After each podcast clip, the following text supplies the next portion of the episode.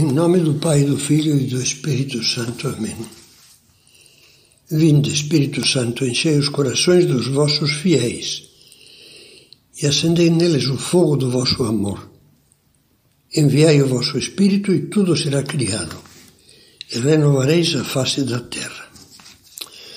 Vamos meditar agora um pouco sobre a retidão do coração. Sobre o coração reto, fala-nos o Salmo 73, que diz: Como Deus é bom para os corações retos e o Senhor para aqueles que têm o coração puro. Para mim, a felicidade é me aproximar de Deus e pôr a minha confiança no Senhor Deus. Assim diz o Salmo. A sinceridade de coração de que falávamos na meditação anterior, identifica-se em boa parte com a retidão do coração. Coração reto é o que não se engana nem engana, o que não tergiversa, o que não faz jogo sujo. O ensaísta francês católico Gustave Thibon escrevia a consciência moral é um instrumento tão sólido como difícil de regular. Jamais está fora de uso, mas quase sempre se encontra estragada. É um relógio cujos ponteiros não cessam de dar voltas. Infelizmente, a hora que marcam não é a do sol. Adianta ou atrasa segundo o grau das nossas paixões e das influências da maioria, do ambiente em que vivemos. O trabalho da sabedoria consiste em protegê-la desses turbulentos redemoinhos, regulá-la pelo sol, isto é, pela consciência divina, cuja imagem está em nós obscurecida e mutilada pelo pecado. São palavras profundas que realmente vale a pena meditar. São João Paulo II, na encíclica sobre o esplendor da verdade, Veritatis Splendor, alertou-nos para um entortamento do coração muito espalhado no mundo atual, especialmente em ambientes, escolas e cátedras que se chamam católicas. Diz assim: formou-se uma nova situação dentro da própria comunidade cristã, que experimentou a difusão de múltiplas dúvidas e objeções de ordem humana e psicológica, social e cultural, religiosa e até mesmo teológica, a propósito dos ensinamentos morais da Igreja. Não se trata já, continua dizendo, de contestações parciais e ocasionais, mas de uma discussão global e sistemática de todo o patrimônio moral católico, basado sobre determinadas concepções antropológicas e éticas. Na sua raiz está a influência mais ou menos velada de correntes, correntes de pensamento que acabam por desarraigar a liberdade humana da sua relação essencial e constitutiva com a verdade. Essa encíclica insiste muito. Liberdade fora da verdade é uma liberdade falsa, corrompida. Continua o texto.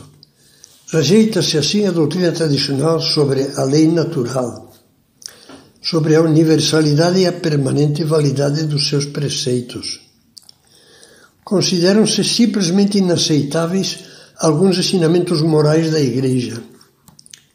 Pensa-se que o próprio magistério da Igreja possa intervir em matéria moral apenas para exortar as consciências e propor os valores, nos quais depois cada um inspirará de forma autônoma as suas decisões e escolhas de vida. Olha, a verdade moral, os princípios morais, a clara distinção entre o bem e o mal, são retirados assim do domínio de Deus, do único bom, como diz o Evangelho, e transferidos para o arbítrio da nossa liberdade, de uma liberdade sem lei, adaptada às conveniências pessoais e às ideologias mundanas. Uma moral subjetiva, relativa, ajoelhada aos pés do mundo e criada ao gosto do consumidor. Na mesma encíclica Veritatis Splendor, que é o maior documento pontifício existente sobre a moral, São João Paulo II tocava o nervo do mal que entorta o coração. Dizia: a liberdade humana, segundo essas teorias viciadas, a liberdade humana poderia criar os valores. Vocês poderiam criar, inventar, e esses seriam os teus valores, e pronto. A liberdade humana, releio, poderia criar os valores e gozaria de uma primazia sobre a verdade, até o ponto de a própria verdade ser considerada uma criação da liberdade, da liberdade de cada qual. Essa, a liberdade, reivindicaria uma tal autonomia moral que praticamente significaria a sua soberania absoluta. Quer dizer, que não seria Deus, não seria Cristo quem nos ilustrasse acerca do bem e do mal, mas cada qual faria livremente a sua própria lei. Eu acho que isto não é pecado, eu não concordo com os ensinamentos da Igreja, etc. Sucumbe-se assim à mais antiga tentação de Satanás, a do paraíso. Dizia aos primeiros pais: Vossos olhos se abrirão e sereis como Deus, conhecedores, definidores do bem e do mal. Até parece, às vezes, que alguns elaboram a sua doutrina moral com o fim de enfeitar as suas próprias misérias e os erros morais predominantes no tempo. Diante desse triste panorama, é natural que o Catecismo da Igreja Católica nos alerte. Colocada diante de uma escolha moral, diz, a consciência pode emitir um julgamento correto, de acordo com a razão e a lei divina, ou ao contrário, um julgamento errôneo que se afasta delas. Por isso, afirma também, a consciência deve ser educada e o juízo moral esclarecido. Uma consciência bem formada é reta e verídica.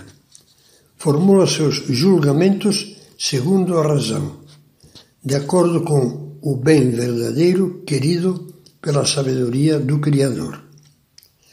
A educação da consciência é uma tarefa de toda a vida. Olha, só assumindo honestamente a necessidade de adquirir uma séria formação cristã, católica, é que andaremos pelo caminho reto e acharemos nele o nosso verdadeiro bem, juntamente com a paz da consciência. Assim como dizia São Paulo, não seremos mais crianças, joguetes das ondas agitadas por todo o vento de doutrina, presos pela artimanha dos homens e da sua astúcia que nos induz ao erro. Mas, seguindo a verdade no amor, cresceremos em tudo em direção àquele que é a cabeça, Cristo, para que possa meditar. Isso, se quer tomar nota, é uma citação da carta aos Efésios, capítulo 4, versículos 14 e 15. Ao mesmo tempo, Poderemos ser para os outros o que diz o Salmo 112, se fazemos isso. O homem reto diz surge nas trevas como luz para os justos, como uma luz que mostra às almas de boa vontade a senda que conduz a Deus.